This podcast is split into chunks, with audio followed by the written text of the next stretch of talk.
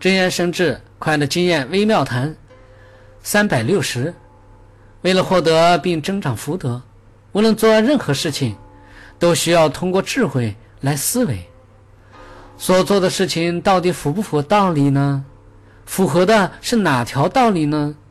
当通过智慧加以思哲辨别，知道哪些有利，哪些不利，哪些看起来有利，实际上不利。